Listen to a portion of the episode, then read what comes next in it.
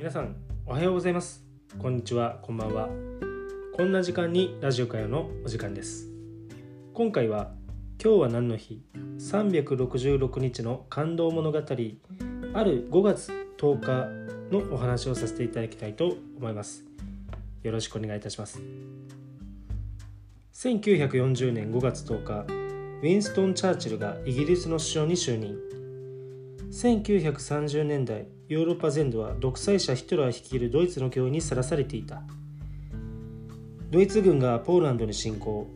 それを機にイギリスとフランスがドイツに宣戦布告し第二次世界大戦が勃発した。さらにドイツ軍はノルウェーに侵攻しイギリス海軍がそれを阻止できなかったため責任を取って当時のイギリス内閣は退陣。これに代わって海事大臣であった65歳のウィンストン・チャーチルが首相となったのだった。1940年5月10日のことである。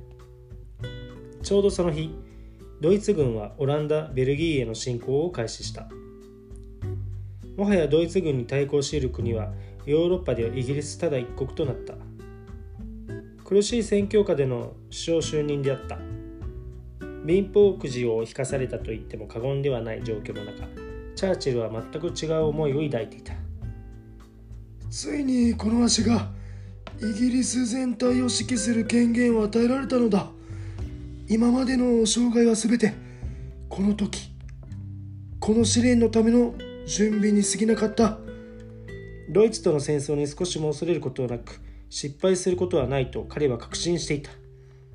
その思いの強さを国民と共有するべくチャーチルはイギリス全土に向けラジオを通じて力強いスピーチを行った。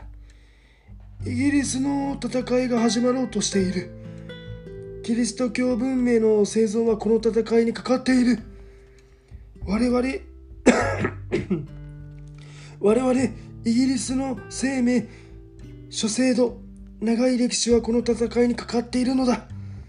我々は心を引き締めて自分たちの義務を果たしもしイギリスとその連邦が千年続いたならば子孫たちにこれこそイギリスの最も輝しい輝かしい時であったと語り継がれるようにしようではないか。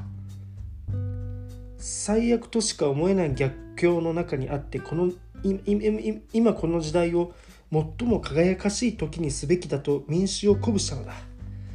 それからも彼は類まれな指導力とスピーチの力を持って国を率いついにはドイツ軍との戦いにも勝利したのであった。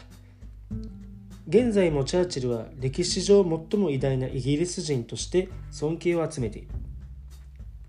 今回は5月10日ウィンストン・チャーチルがイギリスの首相に就任されたお話をさせていただきました。